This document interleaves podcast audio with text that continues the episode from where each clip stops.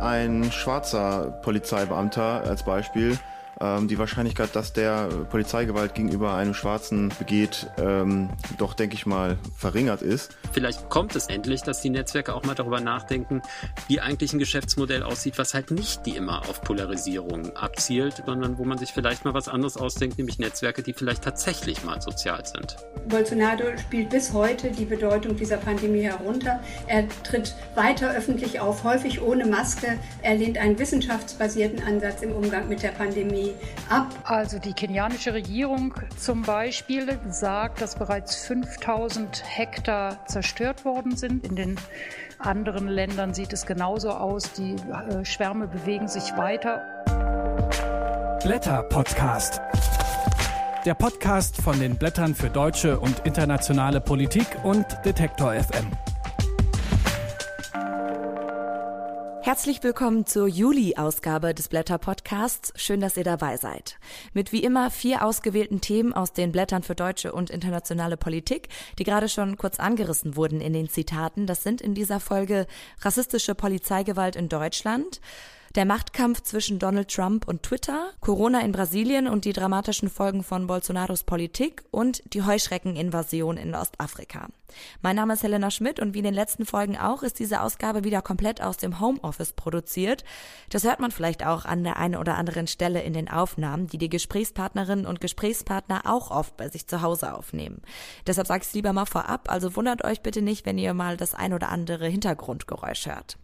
Und zum Beginn jeder Folge spreche ich wie immer mit einer Redakteurin oder einem Redakteur von den Blättern, die uns erzählen, welche Inhalte es im Heft der Blätter noch gibt über die Inhalte in diesem Podcast hinaus.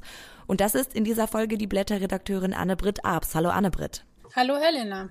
Und Anne-Britt, den vergangenen Monat war politisch sehr viel los. Die Proteste nach der brutalen Tötung von George Floyd durch einen Polizisten in den USA, die halten an.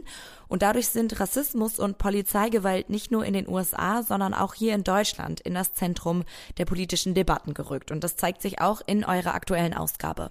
Genau, denn ganz in diesem Sinne haben wir fast schon einen Themenschwerpunkt in diesem Heft mit insgesamt vier Texten, die den großen Bogen schlagen von den USA nach Europa und bis zu uns nach Deutschland. Zwei Autoren blicken dabei zunächst genauer auf die Lage in den USA. Das ist einmal der US-amerikanische Historiker und Antirassismusforscher Ibram Kendi.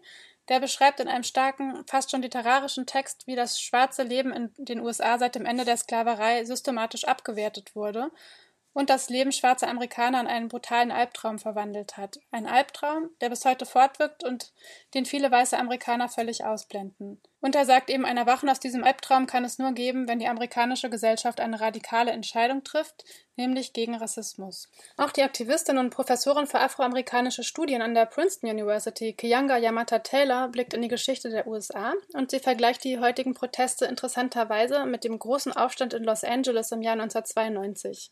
Schon damals war es nicht nur die rassistische Polizeigewalt, die die Menschen auf die Straße trieb, sondern auch die große soziale Ungleichheit als Ergebnis einer neoliberalen Sozialpolitik, die vor allem People of Color massiv benachteiligte. Und diese Ungleichheit sehen wir heute noch, denn etwa wenn schwarze Menschen beinahe doppelt so häufig an Covid-19 sterben, wie es ihrem Anteil an der Gesamtbevölkerung entspricht. Deswegen mahnt Taylor, dass wir uns in unserer Kritik eben nicht auf Rassismus und Polizeigewalt beschränken dürfen, sondern vor allem auch über die ungleichen wirtschaftlichen Lebensverhältnisse sprechen müssen. Ein sehr beeindruckender Text, wie ich finde, der sich unbedingt zu lesen lohnt. Und den Bogen nach Europa schlägt dann der Text von Gary Young. Der ist Soziologe und schreibt, dass wir uns zwar von hier aus mit den Protesten in den USA solidarisieren, aber dabei schnell die eigene europäische Geschichte des Rassismusexports, die koloniale Ausbeutung und den auch immer noch aktuellen Rassismus aus dem Blick verlieren. Genau, der Young nimmt in seinem Text gerade jene weißen Europäerinnen und Europäer ins Visier, die aus der Distanz vielleicht etwas zu selbstgerecht auf die Vereinigten Staaten blicken, nach dem Motto, ja klar gibt es bei uns auch Rassismus, aber so schlimm wie dort ist er eben nicht. Young zeigt sehr eindrücklich, dass dieses falsche Überlegenheitsgefühl gegenüber den USA letztlich verhindert, dass wir uns hierzulande ernsthaft mit Rassismus auseinandersetzen und ihn eben auch ernsthaft bekämpfen. Also ein sehr wichtiger Schwerpunkt zu Rassismus in eurem Heft und dazu, wie Rassismus hier und auch in anderen Ländern den Alltag prägt und Ausgrenzung legitimiert, gibt's auch ein Dossier und zwar auf blätter.de. Und dann schaut ihr noch in einem weiteren Text in die USA. Der dreht sich um die Fleisch- und Lebensmittelindustrie dort.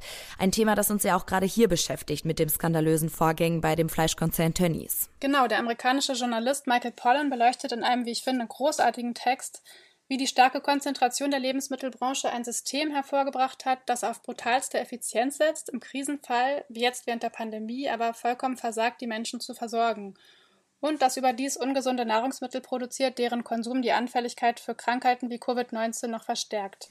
Und ihr widmet euch im Heft noch in verschiedenen Texten dem Umgang der Politik mit der Corona-Krise in Europa und in Deutschland.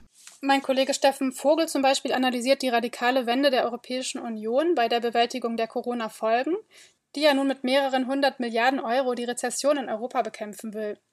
Möglich geworden sei diese Wende vor allem dank einer nicht weniger radikalen Wende der Bundesregierung unter Angela Merkel, die sich für mehr europäische Solidarität entschieden hat, allerdings nicht ganz ohne ein gewisses Eigeninteresse.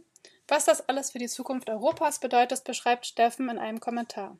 Äh, nach Berlin blickt auch mein Kollege Albrecht von Lucke. Er bilanziert, wie sich die innenpolitische Lage durch Corona gerade auch mit Blick auf die Bundestagswahl im nächsten Jahr völlig verändert hat und er stellt fest, Während vor Corona die Grünen noch im Aufstieg begriffen waren, wir erinnern uns, Robert Habeck wurde Anfang des Jahres schon als nächster Kanzler gehandelt, steht nun die Union ganz oben. Und davon profitiert, so Albrecht, derzeit vor allem einer, nämlich Markus Söder. Der aber steht dafür, dass es nach Corona weitergehen soll wie zuvor. Die Bewältigung der Klimakrise droht dabei, hinten runterzufallen. Deshalb lautet für Albrecht die mit Blick auf die kommenden Monate entscheidende Frage, gehen wir jetzt bloß restaurativ rückwärtsgewandt in die Zukunft oder doch nachhaltig progressiv? Bekämpfen also die Corona- und die Klimakrise gleichermaßen. Last but not least schauen wir Corona-bedingt auch noch ins Ausland, unter anderem mit einem Text der Journalistin Julia Macher nach Spanien, wo die Pandemie besonders tiefe Spuren hinterlassen hat und die Politik derzeit unfähig ist, lagerübergreifende Lösungen zu finden. Und wie immer gibt es natürlich noch etliche weitere Beiträge, aber all diese können wir hier gar nicht besprechen. Das würde den Rahmen komplett sprengen. Ich möchte nur noch einen hervorheben, nämlich den von Hans-Peter Waldrich. Der schreibt zur wieder wachsenden Bedrohung durch Atomwaffen. Eine, wie er sagt, im Vergleich zu Corona ungleich größerer Bedrohung. Soweit also die Themen noch im Heft der Blätter. Vielen Dank für die Übersicht, Anne-Britt. Ja, gerne. Und bevor wir mit den Interviews beginnen, möchte ich noch eine Triggerwarnung aussprechen. Als erstes spreche ich nämlich gleich mit Marvin Opong. Er ist Journalist und hat selbst rassistische Polizeigewalt erfahren. Er schildert besonders ein prägnantes Erlebnis, das er auch mit brutalen Details beschreibt. Das ist in seiner ersten Antwort der Fall. Wer sich das also nicht zumuten möchte, der kann diese Antwort gerne überspringen.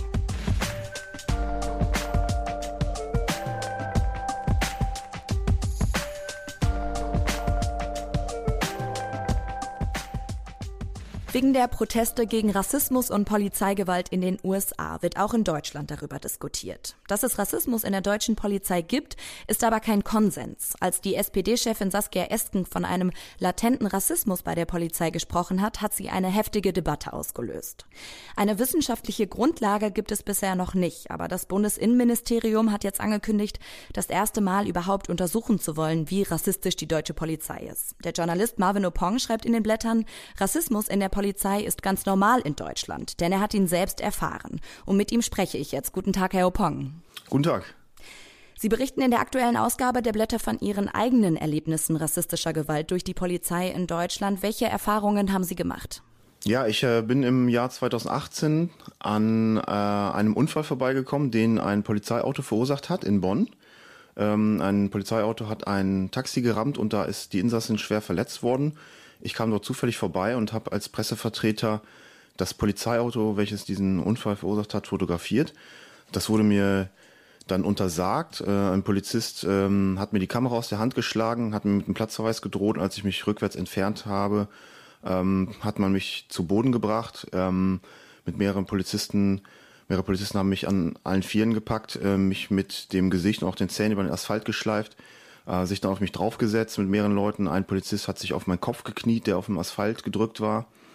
Ähm, und dann wurde ich mit auf eine Polizeiwache genommen, dort eine Stunde etwa festgehalten und äh, musste mich dort auch bis auf die Socken nackt ausziehen. Die Speicherkarte, die, äh, wo meine Fotos drauf waren, die wurde sichergestellt. Ähm, und dann äh, hat man ein Ermittlungsverfahren gegen mich eingeleitet. Man hat mir drei Dinge vorgeworfen. Einmal, ich hätte gegen diesen neuen Gaffer-Paragraphen verstoßen, dann ich hätte Polizeibeamte verletzt und äh, Widerstand geleistet. In der Gerichtsverhandlung hat die Auswertung meiner Speicherkarte vorher hat ergeben, dass ich nur das Polizeiauto fotografiert habe. In der Gerichtsverhandlung konnten auch Zeugen nicht bestätigen, dass ich einen Polizisten verletzt habe. Und ähm, mit dem Widerstand ist es so, es ist äh, kein Geheimnis, dass äh, Opfer von Polizeigewalt häufig selbst belangt werden wegen Widerstand gegen Vollstreckungsbeamte. Und auch hier wäre das Verfahren eigentlich eingestellt worden. Aber es gibt dort bei der Staatsanwaltschaft Bonn eine Anweisung, wonach Ermittlungsverfahren, sobald der Straftatbestand des Widerstands betroffen ist, eine Einstellung nicht ohne Auflagen erfolgt. Und aus diesem formalen Grund hat man das dann eingestellt, aber mit einer Auflage. Und ich durfte dann 1250 Euro an Ärzte ohne Grenzen dafür zahlen, dass ich Opfer von Polizeigewalt geworden bin. Ähm, ich denke, dass das auch mit meiner Hautfarbe zusammenhängt, wie die Polizei da mit mir umgegangen ist. Auf der Wache fiel auch der Satz Scheiß Presse durch eine Polizistin. Also äh, sicherlich auch ein mangelndes, äh, sage ich mal, demokratisches Verständnis von der Presse in einem freien Land. Und gab es Konsequenzen für die beteiligten Polizeibeamten? Wie leider so oft äh, in Fällen von Polizeigewalt hatte das für die beteiligten Polizeibeamten bislang keine Konsequenzen.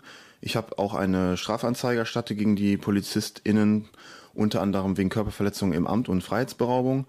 Ähm, da ist ungefähr anderthalb Jahre ermittelt worden und äh, vor ungefähr zwei Wochen habe ich erfahren, dass dieses Ermittlungsverfahren im November eingestellt worden ist mangels Tatverdacht, wie es hieß.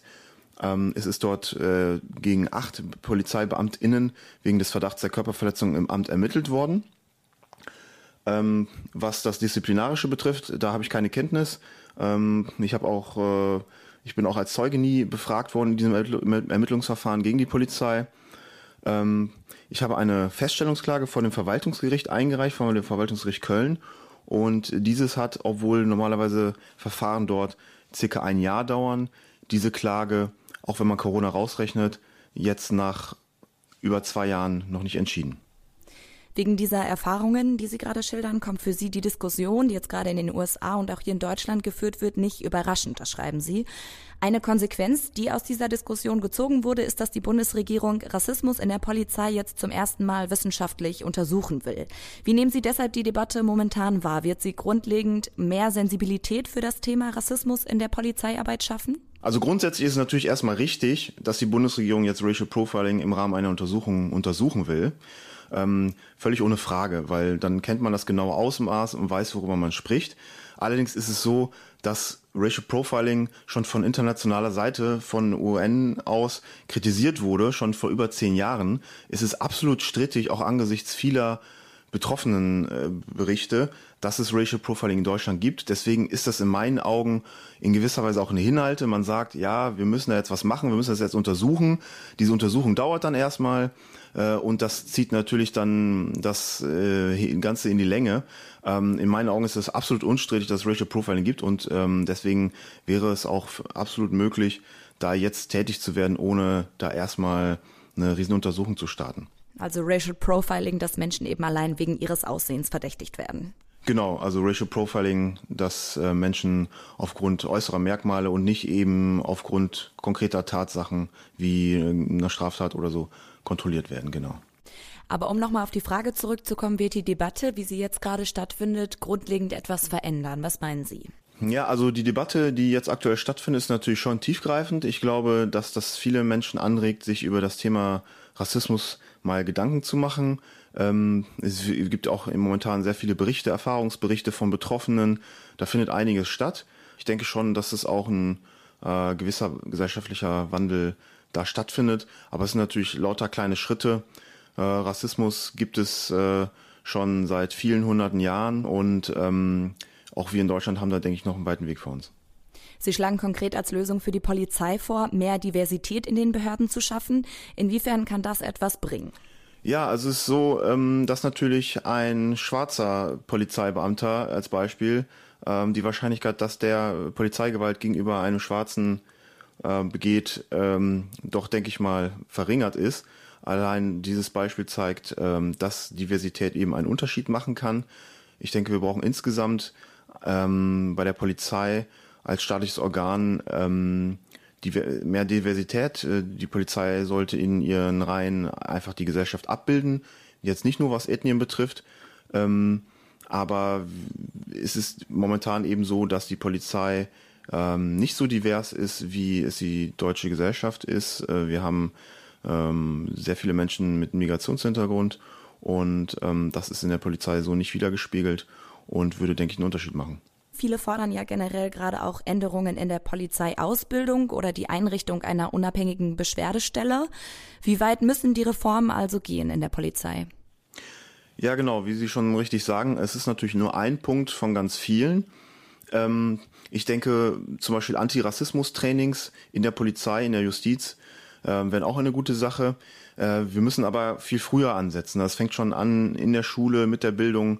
Ähm, meine ganze Generation hat in, schon als Kleinkind Spiele gespielt wie Wer hat Angst vom schwarzen Mann. Äh, es gibt heutzutage noch Schulbücher, die rassistische Inhalte beinhalten. Äh, wir haben Filme, die rassistisches beinhalten. Jetzt aktuell wurden ja einige aus äh, Video on Demand ähm, Mediatheken rausgenommen. Ähm, das sind nur ein paar Beispiele, wie äh, Rassismus unsere Gesellschaft durchzieht. Und äh, überall da muss man ansetzen. Ähm, wir brauchen in der Schulung, äh, Schule schon mehr Aufklärung über das Thema Rassismus, ähm, damit Menschen schon sehr früh äh, sich mit diesem Thema auseinandersetzen. Und wenn man all diese Maßnahmen ergreift, dann denke ich, können wir irgendwann Fortschritte erzielen. Das sagt der Journalist Marvin Opong. Vielen Dank für das Gespräch. Gerne.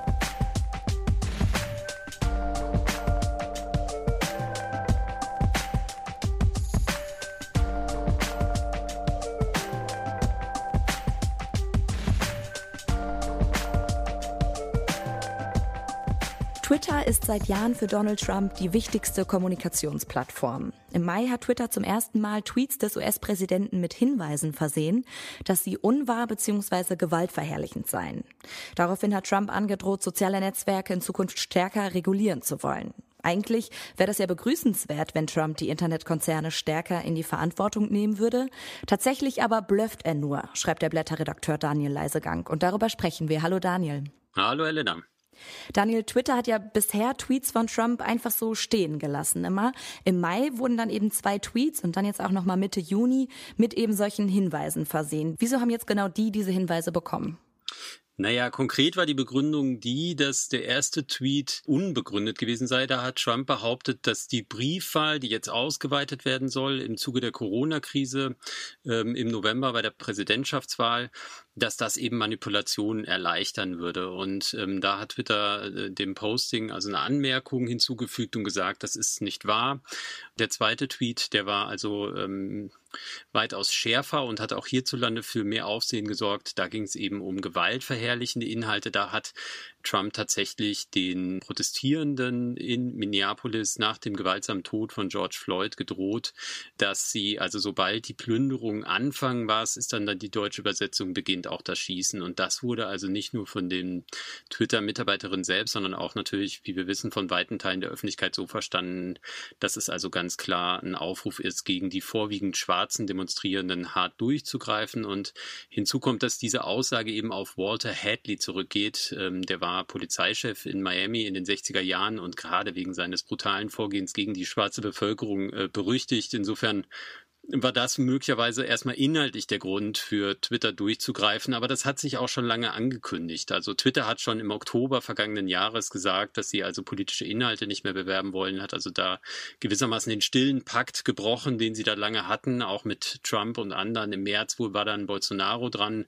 äh, nachdem er also unwahre Sachen äh, getweetet hatte über Covid-19, dass es da ein Heilmittel gebe und so. Da hat Twitter gesagt, nein, das ist Fake News, das äh, können wir so nicht stehen lassen.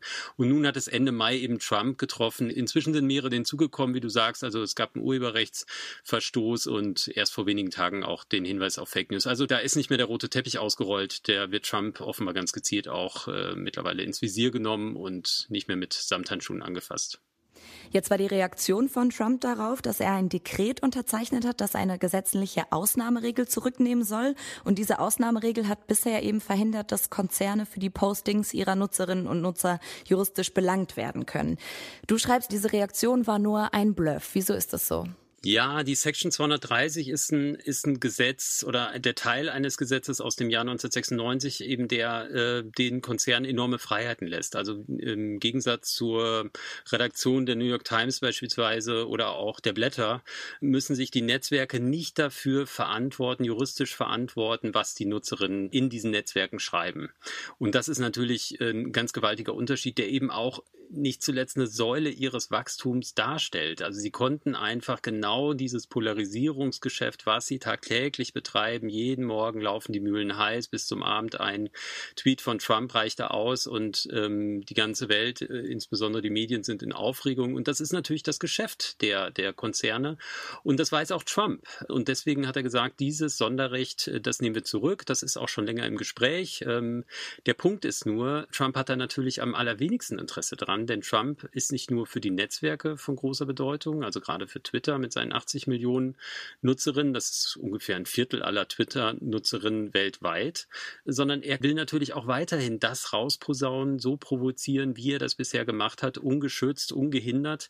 Und deswegen blufft er insofern, dass er sagt, wenn ihr mich nicht weitermachen lässt, dann ziehe ich euch dieses Sonderrecht wieder weg, dann müsst ihr künftig moderieren oder ihr seid haftbar. Das wird ihn natürlich zuallererst betreffen, das weiß er sehr wohl, aber er setzt darauf, und das hat er in der Vergangenheit äh, mit Nordkorea, mit Iran, das ist ja im Grunde immer seine Strategie, er baut einen unglaublichen, eine unglaubliche Drohkulisse auf, nur um am Ende dann zu hoffen, dass die dazu führt, dass man ihm eben die Sonderrechte als Primus inter pares in diesem Netzwerk auch weiterhin zugesteht.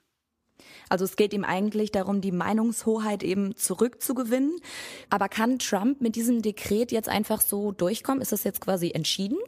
Nein, das kommt auch noch hinzu. Also juristisch hat er dies überhaupt nicht die Handhabe. Also es gibt äh, erhebliche Kritik daran, dass er das macht ohnehin, ähm, weil das eben der Anlass ist, dieser, dieser Tweet, der da zensiert wurde. Und du sagtest vorhin so schön, es geht um Meinungshoheit, nicht um Meinungsfreiheit. Das ist nämlich genau der Punkt.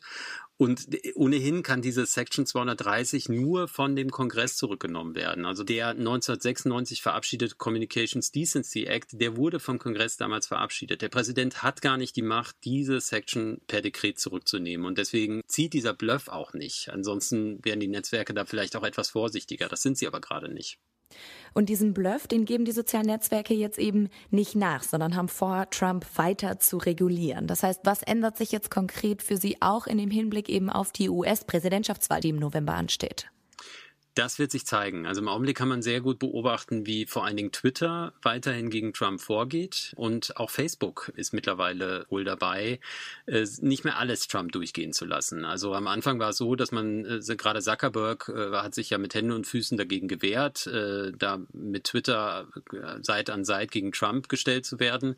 Das hat aber alles nichts geholfen und ähm, womöglich, so munkelte jüngst die New York Times, ist auch innerhalb von Facebook und in den Chef Chefetagen von Facebook jetzt auch die Einsicht äh, durchgedrungen, dass Trump die Wahl vielleicht gar nicht gewinnt. Das heißt, äh, sie müssen sich nicht nur mit Trump gutstellen, sondern auch mit den Demokraten und ganz konkret mit Bidens Team. Und deswegen ist jetzt auch bei Facebook zumindest erkennbar, dass sie zum Teil gegen Inhalte vorgehen. Also vor wenigen Tagen zum Beispiel hatte Trump ähm, gegen die Antifa, äh, vermeintliche Antifa, die die Proteste dort ähm, in den USA eben auch befeuern würde, mit einem Posting vorgegangen, wo ein roter Wimpel abgebildet war. Ein rotes nach unten spitzes Dreieck. Und das ist ein Wimpel, den zumindest auch die Nationalsozialisten in den KZs für politische Häftlinge verwendet haben. Und da hat Facebook erstmals auch ganz klar gesagt, das geht nicht, das ist Hassrede, das lassen wir nicht zu.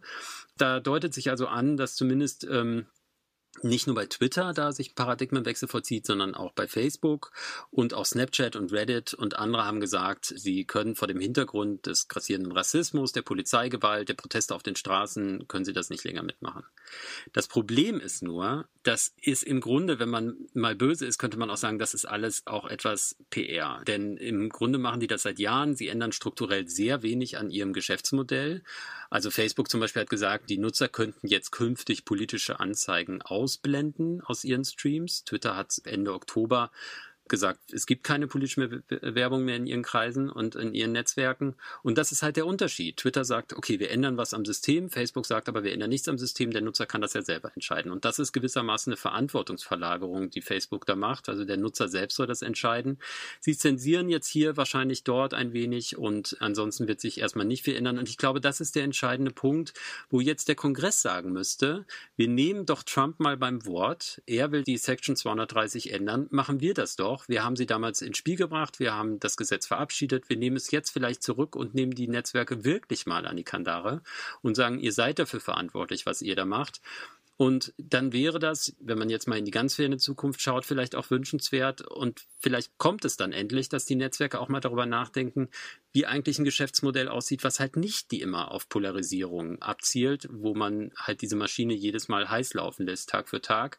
Und wo vielleicht auch Trump nicht die große Rolle spielt ökonomisch, sondern wo man sich vielleicht mal was anderes ausdenkt, nämlich Netzwerke, die vielleicht tatsächlich mal sozial sind. Das sagt der Blätterredakteur Daniel Leisegang. Vielen Dank, Daniel. Danke dir, Helena.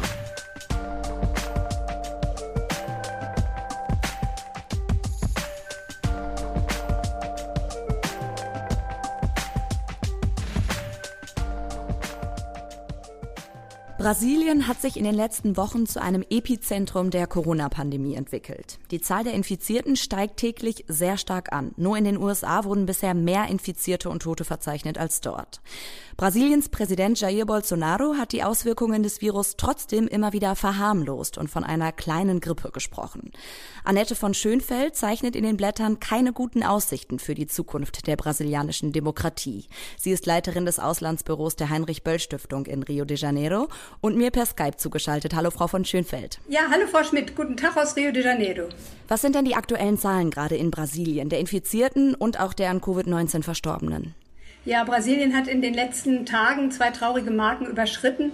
Es gibt jetzt mehr als eine Million Infizierte und mehr als 50.000 Tote. Ähm, die aktuellen Zahlen werden nicht mehr direkt vom nationalen Gesundheitsministerium äh, meistens herausgegeben, zumindest nicht als erste, sondern von einem Zusammenschluss äh, diverser Medien, die das auf Basis der, äh, der Gesundheitsministerien der einzelnen Bundesstaaten zusammenstellen und sich dazu entschieden haben, nachdem das nationale Gesundheitsministerium eine ganz diffuse Desinformationspolitik begonnen hat und sich entschieden hatte, die Zahlen nicht mehr rauszugeben. Das machen sie heute wieder anders. Das Ober, der, der oberste Gerichtshof hat sie dazu verpflichtet. Aber ähm, es ist doch so, dass, dass die offiziellen Zahlen nicht so ganz äh, aussagekräftig manchmal erscheinen. Sie sind allerdings auch nicht so ganz weit weg von dem, was die Presse ermittelt. Brasilien testet nach wie vor sehr, sehr wenig. Das muss man zu diesen Zahlen sagen. Ähm, wer eigentlich kommt im öffentlichen Gesundheitssystem nur jemand an einen Test, wenn er im Grunde ins Krankenhaus eingeliefert wird und also einen sehr schweren äh, Verlauf dieser Covid-Krise Krise äh, hat. Im privaten Gesundheitssystem ist das etwas anders. Konservative, wirklich konservative Schätzungen gehen davon aus, dass die wirklichen Zahlen mindestens siebenmal höher liegen bei den, äh, bei den Infizierten und auch bei den Totenzahlen deutlich über dem liegen, was angegeben wird. Jetzt sind nicht alle in der brasilianischen Gesellschaft im gleichen Maß von der Krankheit bedroht. Wer ist denn besonders betroffen? Am Anfang hat man ja noch gedacht, dass das Virus Reiche und Arme gleichermaßen trifft und keinen Unterschied macht. Aber im äh, Laufe der Zeit hat man eben doch festgestellt, äh, dass das Virus doch, äh, ne, wir sagen so, eine soziale Klasse hat, dass es Hautfarbe hat und auch äh, Geschlecht für Menschen in armen Vierteln hier in Brasilien ist es einfach unglaublich viel schwieriger, äh, sich vor dem Virus zu schützen. Es äh, geht nicht, Abstandsregeln einzuhalten, wenn man zu sechs oder zu acht in einer kleinen Wohnung wohnt. In den Elendsvierteln in Brasilien ist Zugang zu Wasser äh, ein ganz schwieriges Thema. In den armen Vierteln leben vor allen Dingen, haben viele Menschen keinen geregelten Arbeitsplatz und ungelernte Arbeitskräfte werden auch zuerst ihre Jobs verlieren. Ähm, wir haben auch festgestellt, dass Schwarze äh, zu, ungleich äh, stärker betroffen sind, vermutlich weil sie einen großen Anteil der armen Bevölkerung hier in Brasilien stellen. Alle diese Menschen sind auch angewiesen auf das öffentliche Gesundheitssystem. Das sind etwa 75 Prozent der Bevölkerung, die, die das öffentliche Gesundheitssystem in Anspruch nehmen. Das ist eigentlich sehr gut, das funktioniert eigentlich sehr gut, aber äh, diesem Ansturm an Covid-Patienten ist das eben nicht immer äh, gewachsen und es hat schon viele Tote auch gegeben von Menschen, die einfach keinen Zugang zu einem äh, Bett für intensivmedizinische Betreuung bekommen haben. Wer da Zugang zur privaten Krankenversorgung hat, hat ungleich größere Chancen, eine angemessene Behandlung zu bekommen. Und Frauen also sind auch besonders betroffen von der Epidemie. Jetzt in der Zeit, wo alle zu Hause geblieben sind, ähm, ist der große Teil der Care-Arbeit an ihnen hängen geblieben, der Haushalt, äh, die Pflege von Angehörigen, die Kinderbetreuung. Äh, und sie stellen nach wie vor hier den Löwenanteil äh, in den Pflegeberufen. Es gibt zudem einen großen Anstieg häuslicher Gewalt in, in Brasilien mit dem Anstieg der, ja, der, so eine richtige Quarantäne hat es hier nicht gegeben, aber die Leute bleiben schon sehr viel stärker zu Hause und die Zahlen sind sehr, sehr gestiegen von Anfang an. Sie schreiben, deshalb nimmt die immense soziale Spaltung der Gesellschaft noch weiter zu oder wird noch weiter zunehmen. Und Sie geben Bolsonaro die Hauptverantwortung an dieser Gesundheitskrise. Wie ist denn die Regierung bisher mit der Pandemie umgegangen?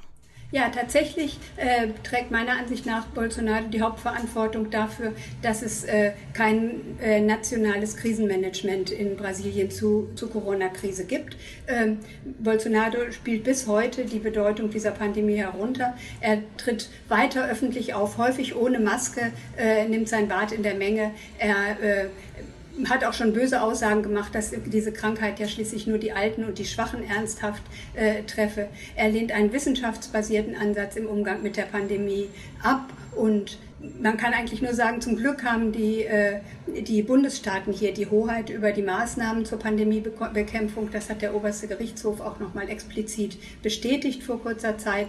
Und die haben durchaus eine Reihe von Maßnahmen erlassen, von Schließung von Schulen, von Geschäften, von vielen öffentlichen Räumen. Aber es ist eben ein, ein Flickenteppich, der daraus entstanden ist. Und man kann sich überhaupt nicht auf, darauf verlassen, dass das überall gleichzeitig stattfindet, sondern hier äh, wird mal was geöffnet, da wird wieder was geschlossen. Das ist nicht zeitgleich.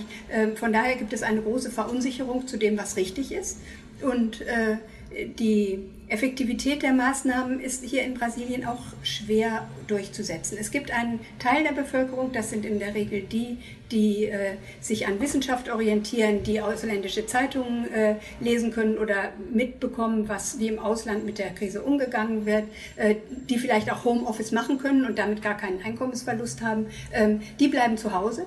Die Bolsonaro-Anhänger, das ist ja auch immerhin ein Drittel der äh, Bevölkerung, die äh, halten sich offensiv nicht an die Maßnahmen, weil Bolsonaro das ja so vertritt, dass das nicht nötig ist. Und ein Teil der Menschen kann sich nicht dran halten, weil sie nicht genug haben, um auch nur ein paar Tage über die Runden zu kommen. Die müssen sich einfach auf die Suche nach Arbeit und Einkommen machen.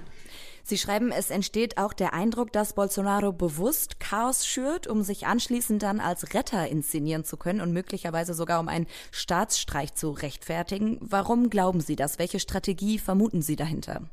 Ja, ich glaube tatsächlich, dass äh, Bolsonaro ganz gezielt äh, darauf auf, auf Chaos setzt und auf Polarisierung. Vordergründig hilft also jetzt diese Nicht-Strategie von Corona seinerseits äh, ihm dabei, die Verantwortung für die Maßnahmen zur Pandemiebekämpfung, die ja doch auch deutliche wirtschaftliche Einbußen bedeuten, äh, stärker auf die Gouverneure der Bundesstaaten zu verlagern. Und er versucht eben sich damit selber so ein bisschen äh, aus der Linie zu nehmen, indem er sagt, ich wollte ja nie. Aber ich glaube, dass Chaos und Polarisierung bei Bolsonaro doch auch noch mal ganz viel weitergehen zum Programm gehören. Sie gehören zu seinem politischen Projekt. Ähm, und dieses politische Projekt auch von Bolsonaro ist, äh, ein, ein autoritäres Regime in Brasilien äh, zu installieren ähm, viel von der Demokratie auch abzubauen. Und dafür setzt er äh, von Anfang an auf eine zweite Amtszeit. Ist, ist, ihm klar, dass er das jetzt in einer einzigen nicht durchkriegt. Und er ist im Grunde nie aus seinem Wahlkampf ausgestiegen.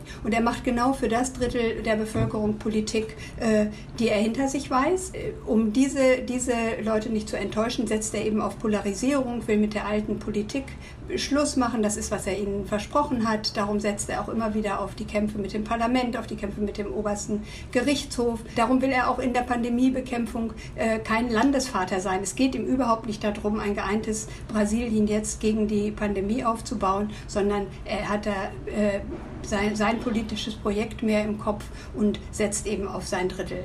Politisch ist das für ihn natürlich riskant. Er merkt auch, dass äh, dieses Drittel vielleicht nicht ganz zu halten ist oder nicht zu halten ist in der Pandemie. Ähm, von daher sind diese Gerüchte um Staatsstreich äh, immer wieder jetzt aufgetaucht in ganz unterschiedlichen Medien von ganz unterschiedlichen Menschen. Da ist aber völlig unklar, ob er das äh, durchkriegen würde. Er bräuchte dafür das Militär. Das Militär hat zwar eine starke Position jetzt in der Regierung, wie stark die aber unter allen Bedingungen hinter Bolsonaro stehen, das ist völlig offen. Ich sage deswegen auch, dass es, dass es eng wird, weil ähm, fast 30 oder über 30, glaube ich, heute sogar Anträge auf Amtsenthebung äh, beim Parlamentspräsidenten schon vorliegen gegen Bolsonaro. Die hat dieser bis jetzt nicht auf die Tagesordnung gesetzt, weil einfach ganz offen ist, ob die durchkommen. Wenn er weiter in die Enge getrieben wird, spielen aber vor allen Dingen seine Söhne und auch unterschiedliche Minister immer wieder mit dem Szenario eines Staatsstreich, um ihn selber dann autoritär an die Macht zu bringen und die Institutionen auszusetzen. Das berichtet Annette von Schönfeld aus Rio de Janeiro. Vielen Dank für das Gespräch. Nicht zu danken.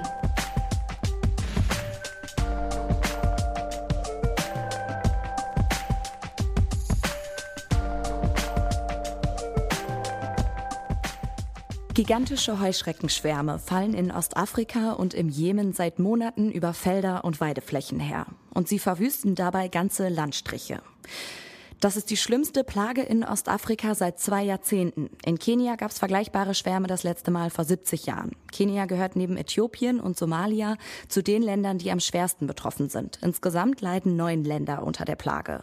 Millionen Menschen droht deshalb der Hunger. Darüber berichtet die Journalistin Bettina Rühl in den Blättern. Und ich erreiche sie jetzt in Nairobi. Hallo, Frau Rühl. Hallo, Frau Schmidt. Frau Rühl, ein durchschnittlicher Schwarm von den Heuschrecken hat bis zu 40 Millionen Insekten und sie fliegen, wie gesagt, schon seit Monaten über die Weiden. Welche Zerstörung wurde dabei bisher schon angerichtet? Also die kenianische Regierung zum Beispiel, wie Sie ja sagen, äh, eins der betroffenen Länder sagt, dass bereits 5000 Hektar zerstört worden sind an Flächen. Das sind äh, Weideflächen, aber eben durchaus auch Äcker und äh, Anbauflächen von auch Exportprodukten wie Kaffee oder Tee, also eine ein immenser Schaden und das ist eben ja nur in einem Land. In den anderen Ländern sieht es genauso aus. Die äh, Schwärme bewegen sich weiter. Auch in, insofern ähm, ist der Schaden nicht überall zur gleichen Zeit äh, gleich stark, aber eben ähm, es ist auch zu erwarten, dass neue, also es sind schon verschiedene Generationen sozusagen. Daher dauert es auch so lange, weil die dann zwischendurch immer wieder Eier legen, sich vermehren, trotz der Bekämpfung vermehren und deshalb zieht sich das so lange hin. Heuschreckenplagen hat es immer wieder in der Geschichte gegeben und anders als früher sind heute ja einige Länder deutlich besser dagegen gerüstet. Wodurch kam es aber jetzt zu so einem dramatischen Ausmaß? Es gibt ähm, verschiedene Gründe. Also das eine ist, dass es schon seit geraumer Zeit in dem ganzen ähm, Einzugsbereich sozusagen extrem stark geregnet hat und feuchte, warme Luft ist für die Heuschrecken großartig zum Brüten oder zum Eierlegen, zur Vermehrung. Und das sind ähm, ungewöhnliche Klimaereignisse, auch starke Monsunregen, und dann ähm, hier in der ostafrikanischen Region ein, eine äh, Wettererscheinung im Indischen Ozean, die wir beobachtet haben. Dann die Rückseite sozusagen davon war diese extreme Trockenheit im vergangenen Jahr in Australien. Dieses Phänomen hat es auch früher schon gegeben, aber in dieser Ballung sozusagen liegt natürlich der Gedanke nahe, dass da auch der Klimawandel mit eine Rolle spielt, also auch diese Starkregenfälle hier in Kenia, in ganz Ostafrika, das ist schon wirklich ungewöhnlich. Es hat äh, streng genommen seit Monaten nicht aufgehört. Und ähm, der Beweis, dass es mit dem Klimawandel zusammenhängt, ist jetzt exakt schlecht, schwer zu führen, aber der Gedanke liegt relativ nah und es gibt durchaus Indizien. Hinzu kommt, dass in einigen Ländern wie dem Jemen oder auch Somalia Konflikte herrschen. Nicht alle Regionen sind zugänglich. Äh, die Flug Sprühflugzeuge können nicht fliegen. Und damit ähm, kann man sozusagen auch die Plage dann nicht eindämmen, wenn sie denn schon mal ausgebrochen ist. Das heißt, wodurch wird die Bekämpfung gerade so erschwert? Naja, das eine ist eben in manchen Regionen, also vor allem Somalia und Jemen, sind die, die Konflikte Bürgerkriege. Manche Gebiete sind eben unter äh, Rebellenhand. Da haben die, die Sprühflugzeuge keine, keine Flugerlaubnis oder riskieren, abgeschossen zu werden. Und das andere ist tatsächlich dann auch Covid-19, also ähm, zwar hat das ähm, die FAO, also die UN-Landwirtschaftsorganisation, relativ früh angefangen, Nachschub und äh, auch äh, Ausrüstung wie Flugzeuge und so weiter in die Region zu verlegen. Aber natürlich verlangsamen die ganzen Beschränkungen und Grenzschließungen und so weiter den Nachschub. Das heißt, ähm, es kam nie zu einem Abbruch der Versorgung mit äh, Pestiziden und mit Material, aber manches ähm, hat sich eben stark verlangsamt. Sie schreiben ja, auch wenn die Situation in Kenia sich jetzt Anfang Juni scheinbar beruhigt hat, ist die Gefahr noch längst nicht abgewendet, sondern es ist vielmehr die Ruhe vor dem nächsten Sturm. Was befürchten Sie also noch für die nächsten Monate? Ja, diese vermeintliche Ruhe liegt eben daran, dass ähm, jetzt die sozusagen nächste Generation kurz vor dem Schlüpfen ist. Die alte Generation ist äh, gestorben. Und jetzt kommen die nächsten halt erst bald aus dem Boden. Und erst dann wird man genau sehen, wenn die nächsten sich zeigen sozusagen. Also die Eier liegen im Boden. Man kann das jetzt ähm, auch gar nicht genau abschätzen, wo noch Schwärme überlebt haben.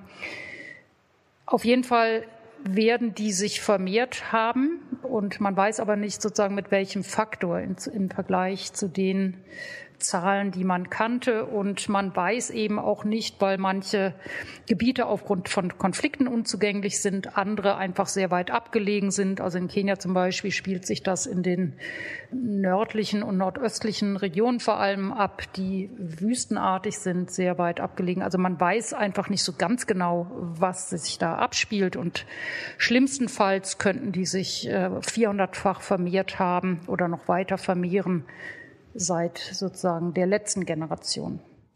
Die Lage bleibt also für Millionen Menschen weiter sehr kritisch oder verschlimmert sich sogar noch in den nächsten Monaten. Was braucht es deshalb jetzt dringend an Maßnahmen und auch Unterstützung?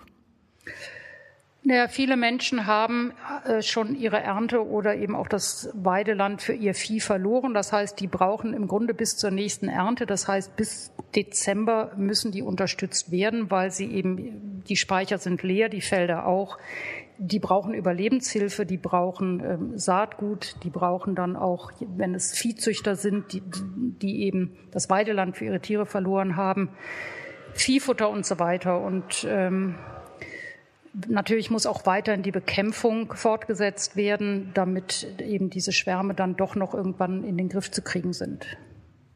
Und was erwarten Sie dann auch an internationaler Unterstützung? Naja, das ist äh, vor allem natürlich finanzielle Unterstützung, beziehungsweise die FAO als internationale Organisation ist ja ganz stark vor Ort, unterstützt auch die ähm, ostafrikanische Organisation zum Kampf gegen Wüstenheuschrecken. Aber es ist natürlich vor allem äh, eben finanzielle Unterstützung, aber auch im Zweifel dann Hilfe bei der Verteilung der Waren, die für die Leute gebraucht werden, wobei zum Beispiel die FAO auch viel die Menschen unterstützt jetzt einfach über mobilen Geldtransfer. Die Leute brauchen Bargeld, um Lebensmittel kaufen zu können auf den Märkten. Die Lebensmittel sind ja auch teurer geworden durch die Knappheit. Also das eine ist einfach Geld äh, und das andere sind dann eben auch sowas wie Saatgut, Dünger und so weiter, um dann immerhin die nächste Ernte auch vernünftig auf den Weg bringen zu können. Das berichtet die Journalistin Bettina Rühl aus Nairobi. Vielen Dank. Sehr gerne.